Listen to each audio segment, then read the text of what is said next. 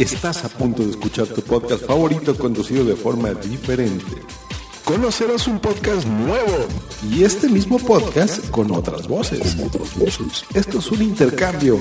Esto es el Interpodcast.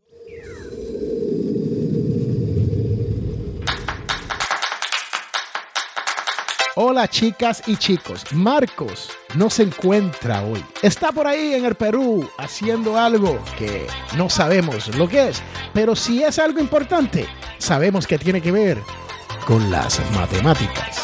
Y si a usted le gusta este programa, le pido, como hace Marco todas las semanas, que nos deje una valoración de 5 estrellas y puedes pasar por https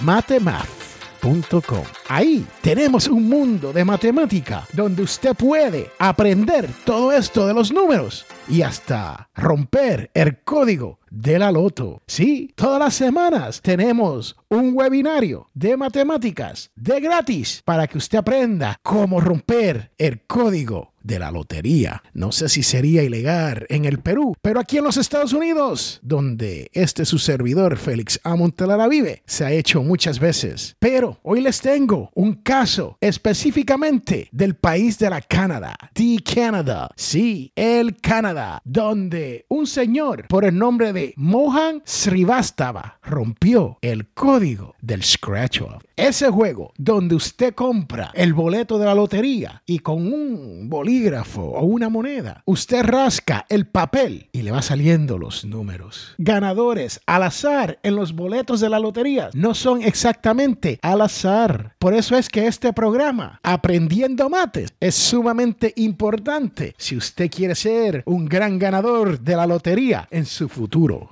Los números ganadores al azar en los boletos de la lotería no son exactamente al azar. Mohan Srivastava es el hombre que descubrió cómo vencer un juego de lotería de rasca y gana. Ese juego donde usted rasca la tarjeta y los números aparecen y usted puede ganar hasta 50 mil dólares de premio como primer premio ganador. Srivastava quien es un profesional de las estadísticas geológicas, es naturalmente experto en analizar números y a realizar patrones. Su trabajo diario implica determinar posibles minas de oro y determinar cuánto oro podrían contener. Según Sivastrava, el romper el código de la lotería no fue tan difícil porque estuvo usando la misma matemática usa todos los días para su trabajo. Sivastrava dijo que nueve de diez veces podía determinar si tenía un boleto ganador. El método es sorprendentemente simple, pero su camino hacia el descubrimiento implicó un poco de oportunidad. Con un título de MIT y Stanford, Sivastrava nunca se sintió atraído por el atractivo de la lotería, dada a la propensidad ingerente de perder a largo plazo. Cuando un amigo le dio un par de boletos del juego Rasca y Gana, como broma, no le dio mucha importancia. Pero uno de los boletos resultó ser ganador. Sivastrava estaba intrigado y en camino a la estancia en efectivo de ir a cobrar su boleto, empezó a mirar el juego detrás de las rayas y empezó a preguntarse, ¿cómo hacen esto?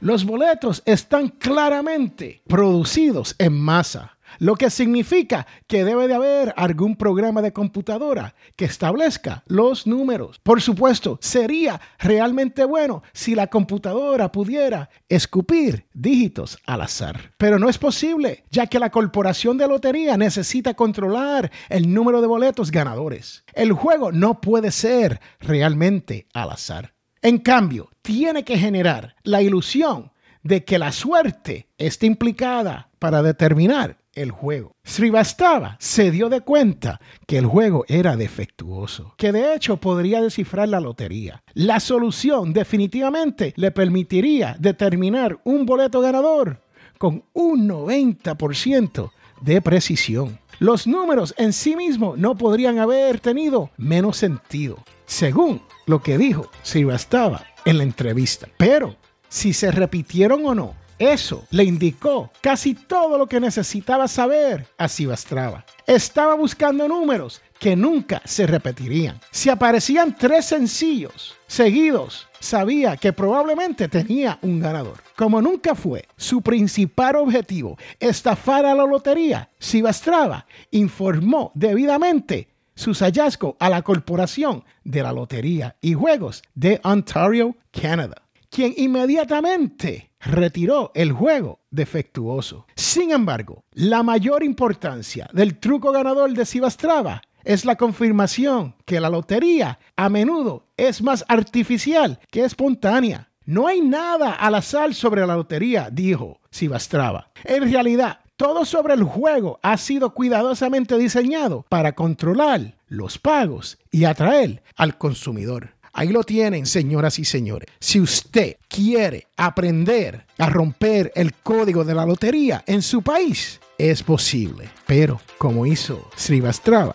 que lo reportó y nunca se aprovechó de su conocimiento matemático. Yo soy Félix Montelara en Aprendiendo Mate, llenando la silla de Marcos Cabrajas, la cual es una silla grande y muy difícil de llenar, porque los números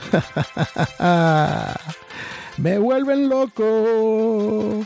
Bye.